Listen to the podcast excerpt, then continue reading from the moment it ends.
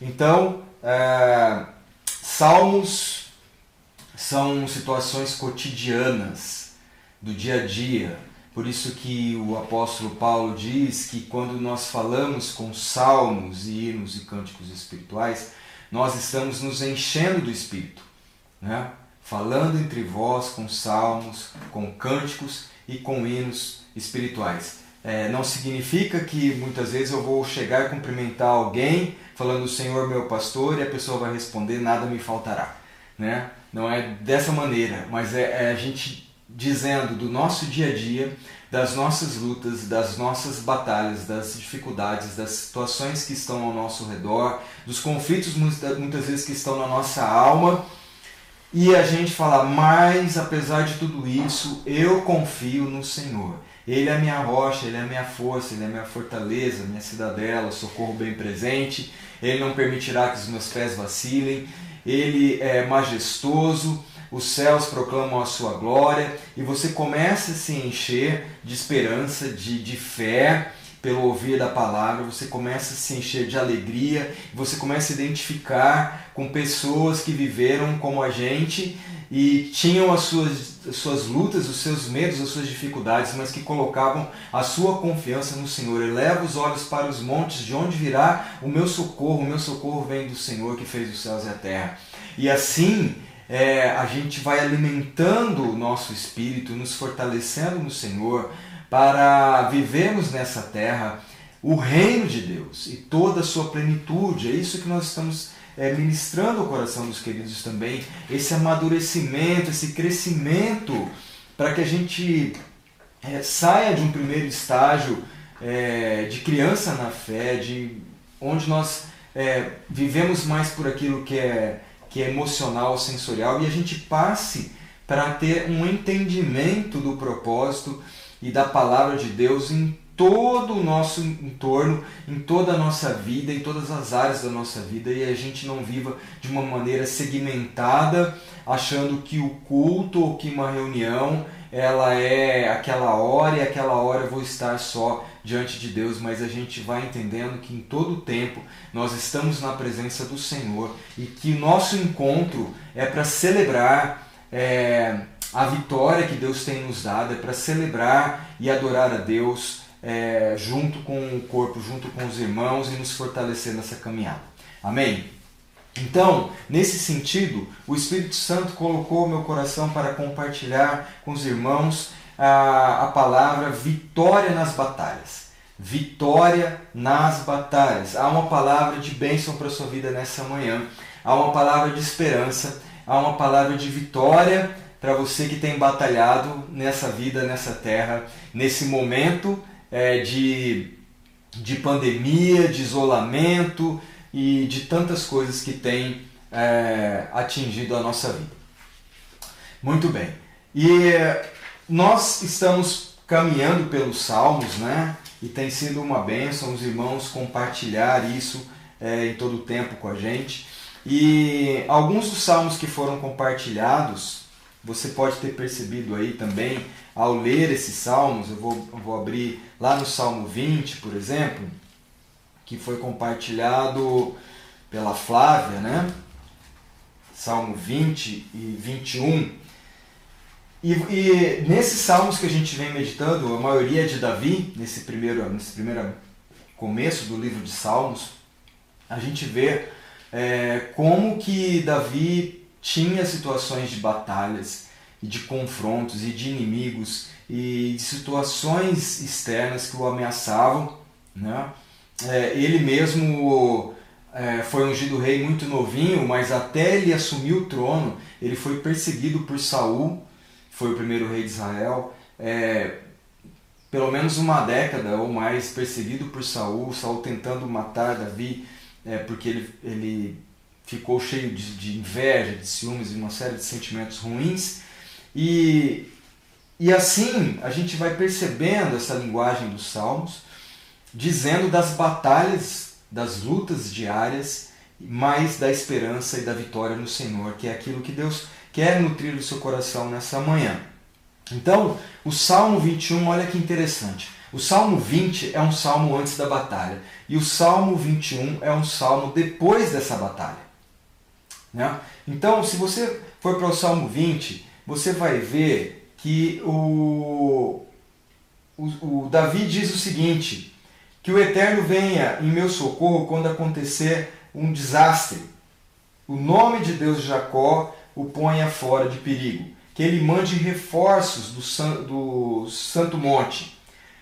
É, despache suprimentos de Sião, aprove as suas ofertas, celebre os seus sacrifícios, conceda o que o seu coração desejar e realize seus projetos. Quando a vitória estiver nas nossas mãos, vamos celebrar com muita festa e conduzir o desfile com as nossas bandeiras. Que o Eterno atenda todos os seus desejos. Então está combinado, a ajuda está a caminho, uma resposta está vindo e tudo vai dar certo. Está vendo aquele pessoal ali polindo seus carros de luxo? Aqueles escovando seus cavalos? Os carros vão enferrujar, os cavalos ficarão mancos e nós estaremos firmes de pé. Faz do rei um vitorioso, ó Eterno, responde-nos no dia em que chamarmos por ti. Então, esse salmo, Salmo 20, é um salmo antes da batalha, de uma batalha é, que está registrada lá em 1 Crônicas. 1 Crônicas 19. 1 Crônicas 19. Está registrada essa batalha. E é interessante, eu li na versão da mensagem, mas na versão é, da NVI ou da revista atualizada, no versículo 7 diz assim: Alguns confiam em carros e outros em cavalos, mas nós confiamos no nome do Senhor, o nosso Deus. Eles vacilam e caem, mas nós nos erguemos e estamos firmes. Agora imagine essa cena é, antes da batalha, né? E era comum que Israel não tinha carros de guerra. Era comum então que diante de uma situação dessa, o povo estava ali e o sacerdote passava no meio daquele arraial, no meio daquelas pessoas, no meio daqueles homens que iriam é, travar aquela batalha, enfrentar aquela, aquela luta. Eles passavam, o sacerdote passava trazendo uma palavra é, de força, de consolo, de esperança no Senhor. E ele fala então é, essas palavras do Salmo 20, que o Senhor te responda no tempo de angústia. Preste atenção, qual que é o cenário? 1 Crônicas 19, 1 Crônicas 19, diz assim, no verso 6 e 7, é, que os inimigos aqui, no caso, ah, eram os amonitas que estavam guerreando contra o povo de Israel na liderança de Davi. E diz assim que eles alugaram, que eles gastaram é, 35 toneladas, o verso 6 e 7, 35 toneladas de prata para alugar carros de guerra e condutores. Né? Alugaram 32 mil carros e seus condutores. Contrataram o rei de Maaca com as suas tropas e aí eles se acamparam ali perto e os amonitas foram convocados para as cidades e partiram para essa batalha. Gente, eles estão ali num vale, eles estão ali diante do lado de cá o povo de Israel, do outro lado esse exército é, que se ajuntou com outros, né, e que alugou, gastou uma fortuna alugando 32 mil carros de guerra e seus condutores. Esses carros de guerra, é, pelo menos eles carregavam dois, três arqueiros, né, e o condutor do, do carro com seus cavalos. É, e aí, é, esses arqueiros disparavam flechas, flechas flamejantes que eram embebidas em, em algum tipo de, de, de betume, de combustível. E aí eles acendiam aquilo e lançavam aquelas flechas é, contra os seus inimigos. Então você pense aí é, nessas batalhas. Eu vou citar algumas batalhas nessa manhã. É, como eram desproporcionais. Né? Você tem de um lado o exército de Israel, os homens de Israel ali, é, um exército de infantaria desprovido de todo esse material bélico, né? Eles têm apenas o escudo, o escudo da fé. Eles confiam em Deus e o sacerdote passa dizendo dessa confiança Nós confiamos em Deus, que Ele conceda o desejo do teu coração, ó Rei, que Ele te dê a vitória. Nós sabemos que a vitória virá e nós vamos saudar a vitória com gritos de alegria, vamos erguer nossas bandeiras em nome do nosso Deus. E aí a gente pode ver nessa cena ele apontando para aqueles inimigos com seus carros de guerra e fala: alguns confiam em carros e cavalos, mas nós confiamos no nome do Senhor, o nosso Deus. Amém, aleluia. Nós confiamos no nome do, do nosso Senhor, o nosso Deus. E aqueles é, arqueiros lançavam, você me imagina aqui, 32 mil carros. Você coloca aí dois ou três arqueiros disparando flechas por minuto. Quantas flechas voavam flamejantes pegando fogo contra aquele povo? Né? Se você pegar um arqueiro que joga uma flecha por minuto, vai jogar muito mais que isso. Quantas flechas você teria por minuto? Multiplicando 32 mil vezes 2 ou vezes 3, você teria quase 100 mil arqueiros disparando é, duas, três flechas por minuto. São milhares e milhões de flechas é, alvejando o povo. Isso causa medo? Claro, né? porque você está diante dessa situação, você está diante desse exército é, inimigo que quer te destruir. Mas nós confiamos no Senhor, o nosso Deus. E o Salmo 21 é um salmo depois dessa batalha. E diz assim: O rei se alegra na tua força, ó Senhor, como é grande a sua exultação pelas vitórias que lhe dá. Né? Tu concedeste o desejo do seu coração e não lhe rejeitaste o pedido dos seus lábios. Tu recebeste dando ricas bênçãos, colocou uma, na sua cabeça uma coroa de ouro, porque nessa batalha é, Davi é, matou lá os, os condutores de carros, os, o rei pegou aquela coroa e agora ele coloca em sua cabeça é, como, como aquela vitória. E aí no verso 5, pelas vitórias que lhe deste, grande é a sua glória, de esplendor e majestade, é, cobriste o rei, fizeste dele de grande bênção para sempre, e lhe deste alegria a sua presença. Olha que bênção. É, um salmo depois da batalha, a vitória. É, a gente se alegra depois de uma vitória facilmente, mas é interessante como antes da vitória eles já estavam confiando em Deus e falando: Nós sabemos que nós vamos erguer as nossas bandeiras e saudar a tua vitória, ó Deus, sobre os nossos inimigos. Então é assim que nós devemos viver, é, encarar as nossas batalhas. Encare as batalhas desse tempo que nós estamos vivendo na sua vida, é, confiando no Senhor, confiando no Senhor, no seu amor, no seu poder.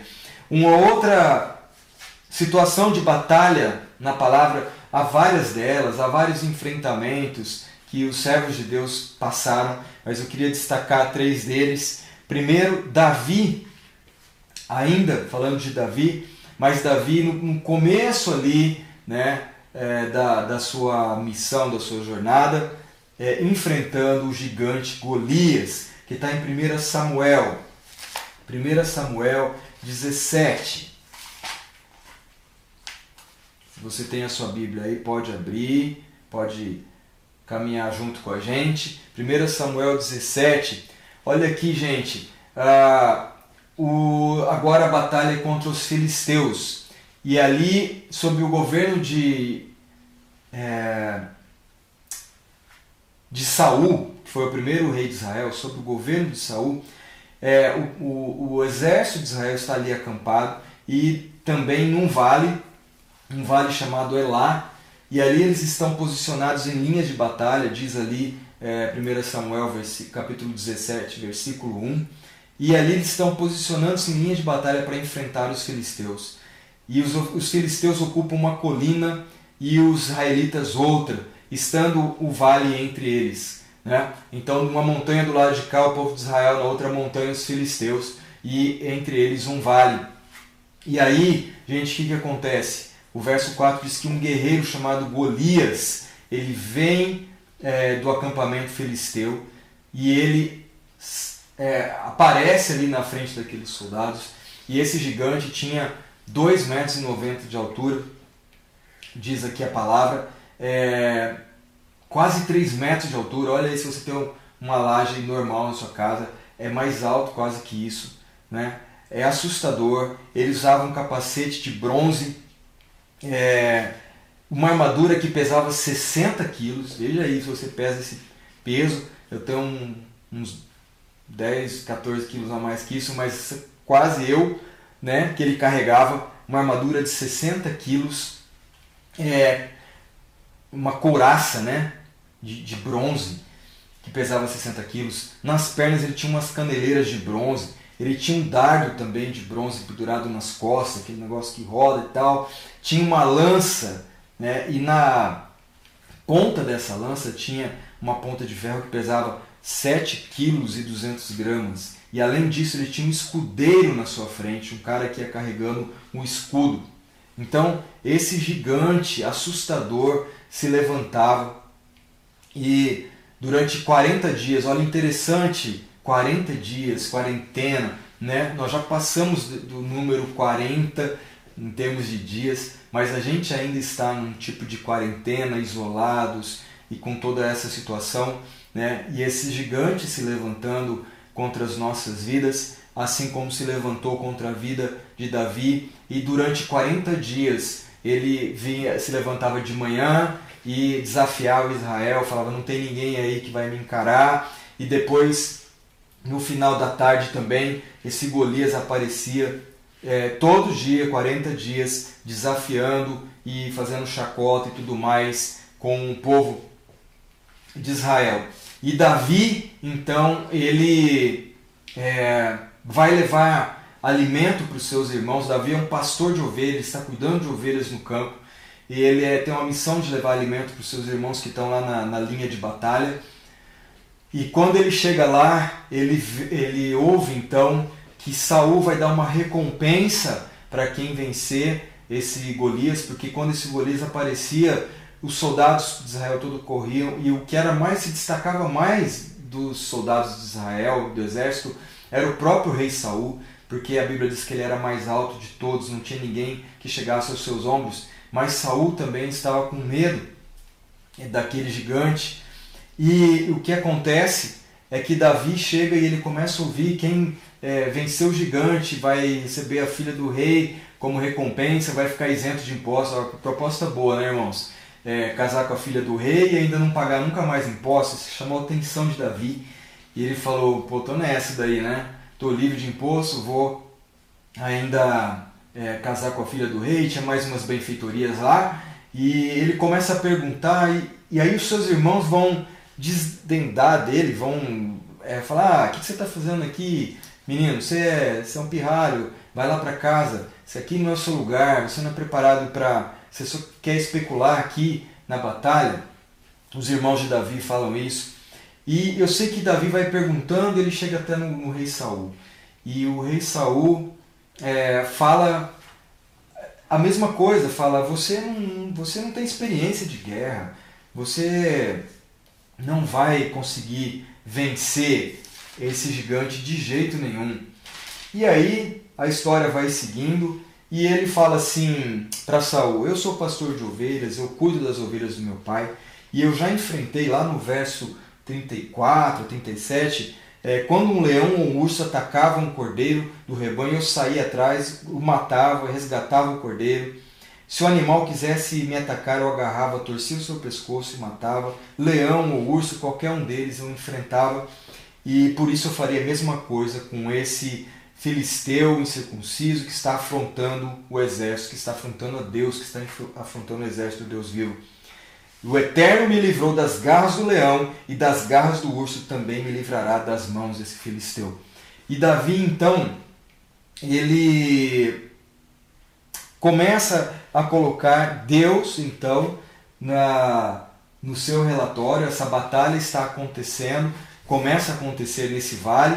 Então o gigante aparece e Davi ele é, encara. Saul tenta colocar sua armadura em Davi, mas Davi vê que ele não consegue nem andar com aquela armadura. Ele tira tudo aquilo. E Golias está se apresentando como alguém importante ali. Mas Davi é, está sendo considerado insignificante para os seus irmãos e para o rei Saul. Porque quando o medo toma conta da nossa mente, nós não conseguimos ver o bem que está ao nosso redor.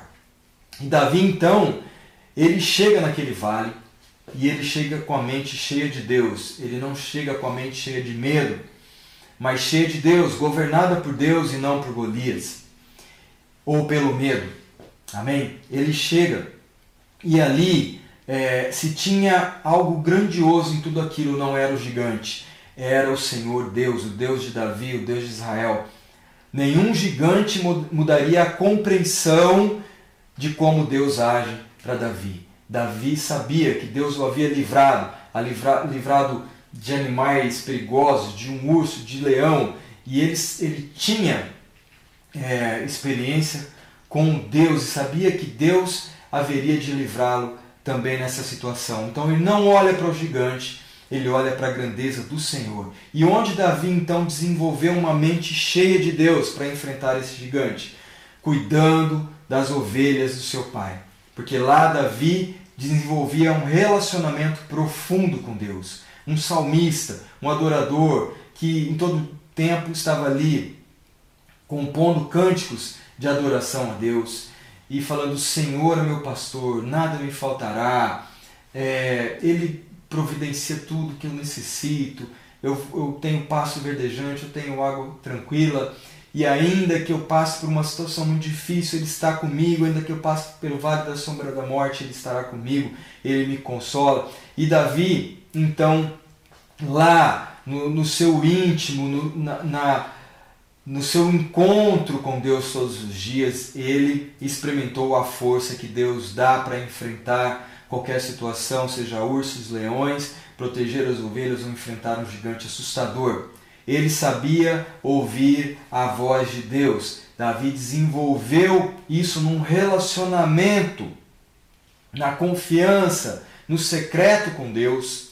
E aí ele desfruta dessa comunhão com o Senhor através da adoração, através da oração, da música, da meditação, que haviam já moldado o coração e a mente de Davi. Por isso Davi desce para aquele vale, desce daquela montanha com essa certeza, com a mente cheia de Deus. Amém?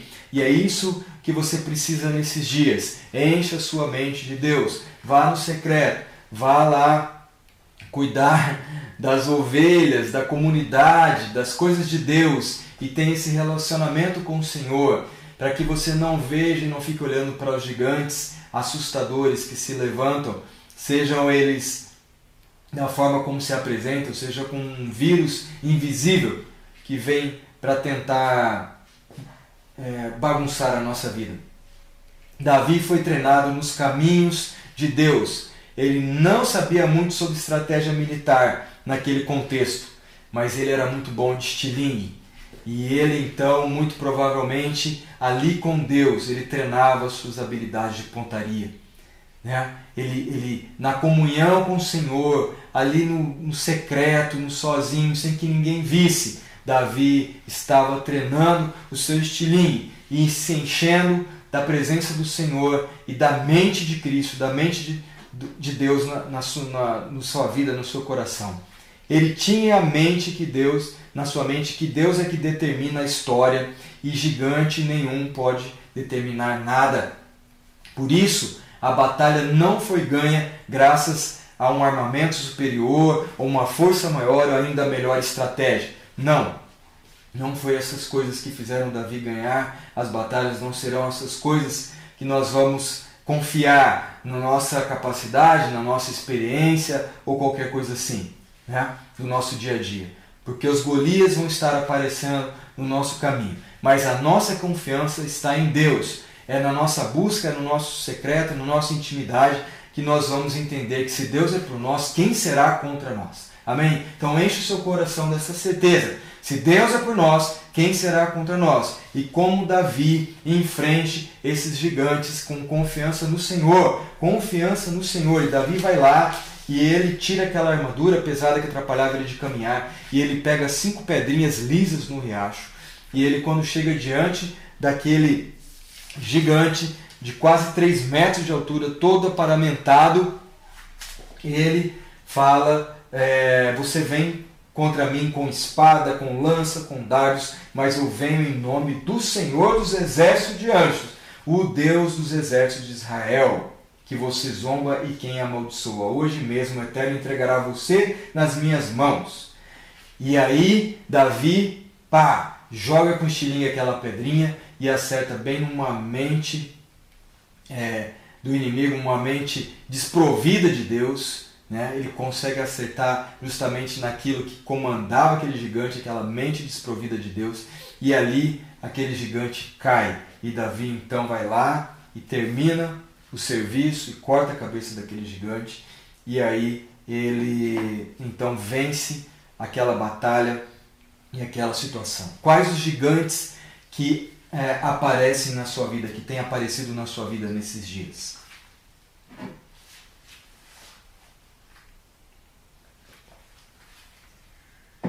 Quem tem dominado a sua mente? A sua, a sua mente é dominada por Golias, pelos Golias que aparecem, ou a sua mente é cheia de Deus? Porque você tem buscado, você tem entendido a importância de meditar, de orar, de servir a Deus em todo o tempo. Hein? Em nome de Jesus, Deus está é, nos dando uma palavra aqui para que a gente enfrente as nossas batalhas, não pela nossa própria força, não no nosso próprio conhecimento, mas na busca interior da presença de Deus, na sua força, para que Ele encha a nossa mente, o nosso coração e nos torne corajosos em Cristo Jesus para enfrentar todas as situações que nós temos pela frente. Uma outra, uma outra pessoa, gente como a gente, Josafá, segunda Crônicas, capítulo 20. Uma outra batalha, queridos a Bíblia é um livro cheio de batalhas. Nossa vida é uma batalha. Em todo tempo. Até para nascer, nós disputamos com milhões de candidatos. Né? Nós disputamos para chegar em primeiro lugar e vencer. Você só está aí porque venceu uma batalha lá no ainda no, no, no seu, na sua fecundação. Né? No segundo, segundo Crônicas, capítulo 20, uma outra batalha agora com o rei Josafá, o rei de Judá. E aqui é uma guerra contra outros inimigos, um outro contexto, Moabitas e Amonitas. E o versículo 2 diz que uma grande multidão, um enorme exército, se aproximava vindo do outro lado do mar, morto, para atacar é, Judá e o rei aqui Josafá. E Josafá teve medo, ele ficou assustado. Verso 3 diz: assustado, com medo, Josafá orou, buscou a ajuda do Eterno e decretou um jejum nacional. E todo o povo de todas as cidades de Judá se uniu para pedir a ajuda do Eterno, a ajuda de Deus. E assim aconteceu. Não que aquilo não tenha assustado Josafá, não que a gente não fique muitas vezes assustado com todas essas coisas que estão acontecendo, né, no nosso país, em relação às enfermidades, em relação à, à, à vida financeira, à economia e tudo mais. Mas, imediatamente, Josafá buscou o Senhor, orou, conclamou um jejum para que o povo pudesse buscar a Deus, se aproximar de Deus. E aí ele orou assim: Ó oh, eterno Deus dos nossos antepassados, não és tu, o Deus que está no céu e o soberano sobre todos os reinos? Deus é soberano sobre todas as coisas. Tu é forte e poderoso, ninguém tem a menor chance diante do teu poder. E é isso que nós temos que confiar no Senhor Todo-Poderoso que nos livra de todo mal. Tu mesmo expulsaste os moradores dessa terra quando trouxeste o teu povo e entregaste a terra deles a Israel. Aí ele, aqui um pouquinho mais para frente ele diz quando acontece alguma desgraça, como guerras, como enchente ou epidemia, Olha que interessante, né? Ou uma pandemia ou fome. Nós entraremos no templo, aqui simbolizando a presença de Deus, né? Ainda no Velho Testamento, nós entraremos no templo, pois sabemos que estás pessoalmente presente nele. Nós entraremos na tua presença, Deus, e clamaremos em meio ao sofrimento e angústia, e tu nos ouvirás e nos livrará. Amém é palavra para gente, palavra de Deus para o teu coração, palavra do Espírito de Deus para o nosso coração. Josafá colocou a situação para Deus, reconhecendo que só Deus poderia salvar a nação, só Deus poderia agir em favor. Ele procurou obter esse favor de Deus, reconheceu que Deus, o Altíssimo, tinha o controle e o governo sobre todas as coisas. Louvou, glorificou a Deus e descansou nas suas promessas. É o que nós precisamos fazer, meus queridos, e confessou total dependência do Senhor para alcançar esse livramento. E aí nós vemos que é, nós cantamos isso hoje de manhã, embora o nosso áudio estava um pouco ruim no começo, né? A batalha do Senhor, esse, esse, esse cântico, a batalha do Senhor, que nós cantamos, é baseado em 2 Crônicas 20.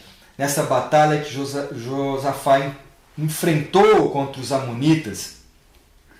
E, e, e quando ele falou: se alguma desgraça, se alguma peste, se alguma epidemia nos atingir, nós clamaremos e o Senhor nos ouvirá e nos salvará. Glória a Deus! Então, o que, que eles fizeram?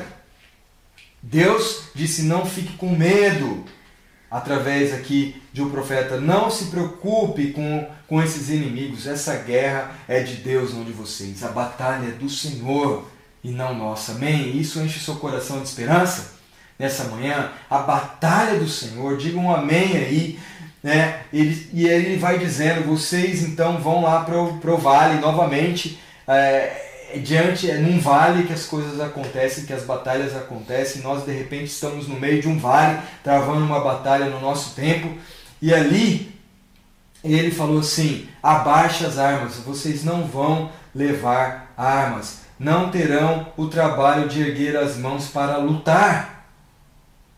Apenas fiquem ali parados, ó Judá, ó Jerusalém. Vocês verão o livramento do Eterno. Não tenham medo, nem desanimem. Saiam para enfrentá-los amanhã. O Eterno estará com vocês. Então Josafá se ajoelhou, estou lá no verso é, 17, 18, tá bom? Josafá se ajoelhou e prostrou-se com o rosto em terra. E todos os moradores de Judá e de Jerusalém também se prostraram e adoraram a Deus, o Senhor, o Eterno.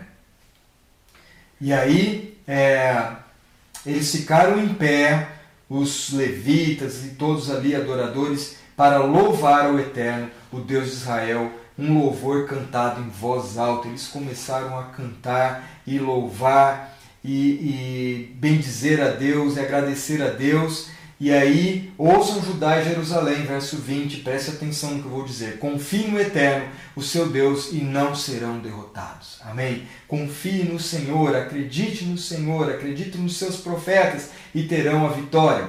E depois de falar isso ao povo, Josafá formou um coro, um coral, uma banda para louvar a Deus o Eterno.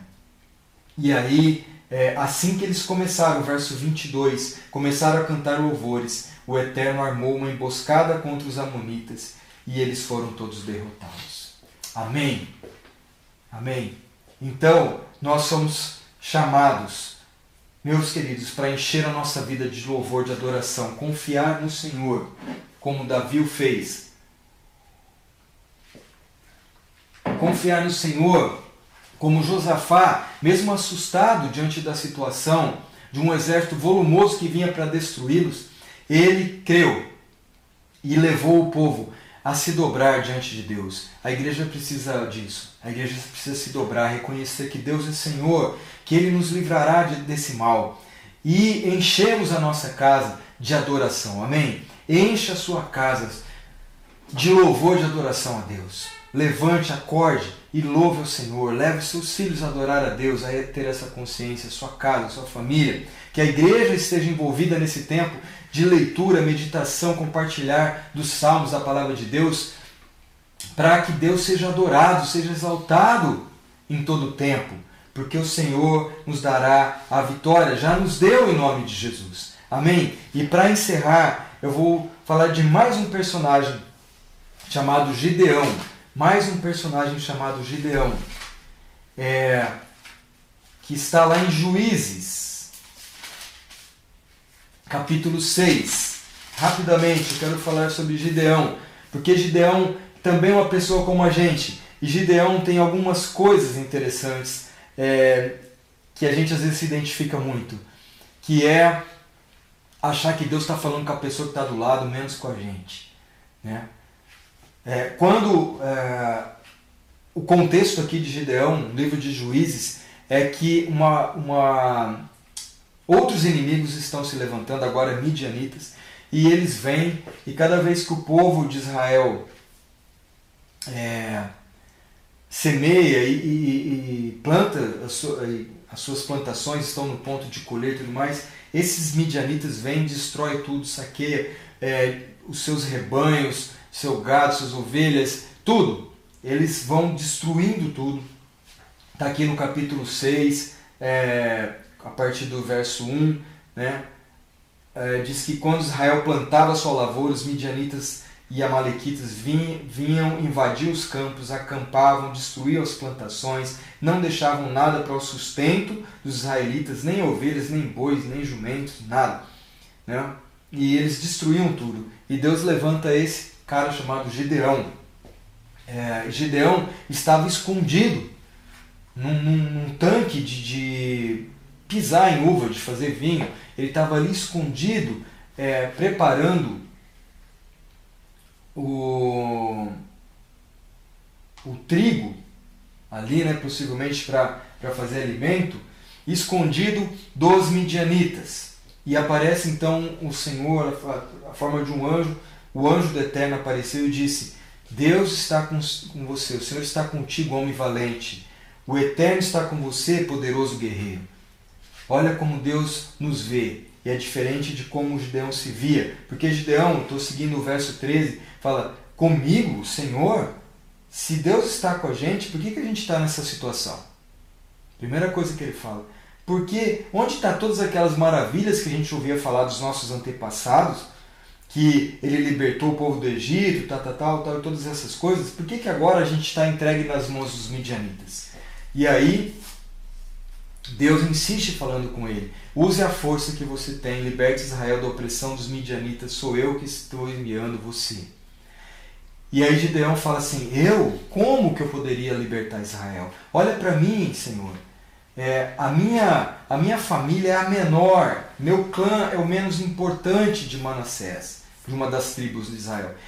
A minha, na minha família eu ainda sou o menor, o mais esquecido. Era assim que Gideão se via. Às vezes a gente se vê assim, queridos. A gente se vê como é, incapazes, menores, que Deus não vai é, usar as nossas vidas para fazer uma grande libertação. Mas Deus diz: Eu estarei com você, confie em mim. Você derrotará esses midianitas, esses exércitos midianitas, como se fosse um só homem. E aí, é, Gideão então começa um processo, um cara desencorajado, com medo, desacreditado de tudo, se vendo uma baixa autoestima terrível, se vendo como um nada, focando em si mesmo, é, na sua fraqueza e não em Deus. Ele agora começa a confiar no Senhor e começa a dar vários passos. Eu gostaria que depois você lesse esse texto, nós não vamos ter tempo agora, de Juízes 6, onde Gideão começa a fazer provas com Deus, ele começa a ver é, se encher de fé, e Deus fala: vai lá, derruba os postes ídolos de adoração a Baal. Ele foi e derrubou, ele foi se enchendo de coragem, de fé, e Deus falou: Eu estou com você, confie em mim. E o foco agora, Gideão tira o foco de si mesmo, né? Da, da, de um cara desacreditado de tudo e começa a colocar a confiança em Deus. O foco estava na presença de Deus, a iniciativa estava nas mãos de Deus e Gideão precisava só confiar na promessa e obedecer a palavra de Deus. Amém? Confiar e obedecer. Eu vou encerrar com esse personagem, Gideão, né, para sua vida, porque muitas vezes a gente se vê debilitado e o medo vai tomando conta da gente e vai nos aplacando e vai nos desanimando e vai falar: não, esse negócio não acaba. Aí de repente fala, não, vai passar. Aí você vê outras coisas que você desanima. Mas não, Deus está dizendo para a gente nesse dia: Eu estou com você. Homem, mulher valente de Deus, corajoso. Né? É assim que Deus nos vê. A palavra diz que Deus não nos deu um espírito de covardia, mas de amor, de ousadia e de moderação. Esse é o Espírito Santo que habita em nós. cheio de amor, de ousadia e de moderação de equilíbrio. Deus nos chamou para encarar as nossas batalhas. Em nome de Jesus, encare as batalhas que você tem pela frente. Nós estamos juntos encarando essa batalha. Essa batalha é do Senhor, mas nós estamos aqui para ver o agir de Deus através das nossas vidas, o poder libertador do Senhor através das nossas vidas. Nós podemos viver uma vida é, inteira, completa no Senhor, plena, porque a nossa confiança não está em nós mesmos, naquilo que nós fazemos, naquilo que nós é, podemos imaginar, que a gente pode é, querer é, resolver pela nossa experiência, qualquer coisa assim. A nossa confiança está sendo colocada no Senhor nessa manhã, reafirmada nisso. As batalhas pode ser que não, não termine, pode ser que termine essa e comece outra, porque a vida é, das pessoas aqui nessa palavra foi uma vida em todo tempo de batalhas. Paulo teve batalhas, Daniel teve batalhas, enfrentou cova dos leões, enfrentou fornalha e tantas coisas, tantos personagens aqui que passaram pelas batalhas. Nós também estamos enfrentando lutas e batalhas. Mas ah, exemplo desses homens comuns, como a gente, que colocaram a sua confiança em Deus e que não usaram das armas, muitas vezes humanas, mas confiaram no Senhor, confiaram na sua direção, dobraram-se diante de Deus, clamaram a Deus, decretaram que a confiança estava no Senhor, estabeleceram uma, uma atmosfera de adoração, de oração e de palavra do Senhor. E aí colocaram o foco em Deus. E assim, é, como aconteceu com todos eles, aconteceu com Gideão. E Gideão é, venceu um exército, só para a gente encerrar, de 135 mil inimigos com apenas 300 homens. Por isso é conhecido os 300 homens de Gideão. Né? Começou lá com 32 mil, aí Deus falou: tira aqueles que, que são covardes, que não vão querer encarar, caiu para 10 mil, depois, uma outra situação, os desatentos, os que não estavam nem aí percebendo as coisas, e caiu mais 9.700. E Gideão enfrentou aquele exército de 125 mil inimigos, com 300 homens. E esses homens se colocaram na, na montanha, olhando para o vale novamente, em grupos de 100, e eles levaram o que para essa batalha? Um, uma trombeta, um, um instrumento de sopro, um trompete, e um vaso e uma tocha. Foi isso que eles levaram para essa batalha. E, e, na hora que eles tiveram o sinal, eles gritaram então a vitória do Senhor. Eles quebraram os cântaros, eles ergueram, eles tocaram as trombetas e eles ergueram a tocha. E, e aquele exército foi confundido e uns e eles mesmos se acabaram entre eles. E, e a vitória que o Senhor deu foi tremenda para aquele povo. Claro que no Antigo Testamento os enfrentamentos aconteciam dessa maneira física, as batalhas de exército e tudo mais. Hoje nós temos é, um nosso arqui-inimigo, Satanás, inimigo de Deus, inimigo das nossas vidas, que tenta por tudo roubar, matar e destruir a nossa vida. Mas nós confiamos no Senhor. Nós temos muitas vezes pessoas e situações que Ele usa para que se tornem inimigos da gente. A gente tem circunstâncias é, como essas que nós estamos vivendo, que se levantam como gigantes inimigos contra as nossas vidas. Mas nós cremos no Senhor e Ele nos dá a vitória em nome de Jesus. Amém? Confie no Senhor, enche, enche o seu coração de esperança. Assim como Davi enfrentou um gigante na dependência do Senhor, assim como Josafá enfrentou um, um grande exército. É, e enfrentou com louvor e adoração. Assim como Gideão enfrentou também um exército enorme, com batalhas todas elas desproporcionais. A confiança desses homens estava em se dobrar e buscar a direção de Deus, se encher, encher a mente de Deus e trazer louvor e adoração. E Deus, então, é que dava a vitória em nome de Jesus. Salmo 21. Nós nos alegramos na vitória que o Senhor nos dá em nome de Jesus, enche o seu coração disso nesses dias, nessa manhã. Não deixe de meditar na palavra, nos Salmos, nós começamos pelos Salmos, mas nós vamos seguir lendo a palavra de Deus e meditando e compartilhando e adorando a Deus é, e nos encontrando, seja nas lives, no, no, nesses momentos ou presencialmente, como a gente tem feito em alguns momentos, para adorarmos a Deus e decretarmos e buscarmos o Senhor e, e erguermos as nossas bandeiras, porque Deus nos livrará desse mal, dessa epidemia, dessa pandemia, dessa peste e desses inimigos em nome de Jesus. Amém? Você crê? Então dá glória a Deus aí.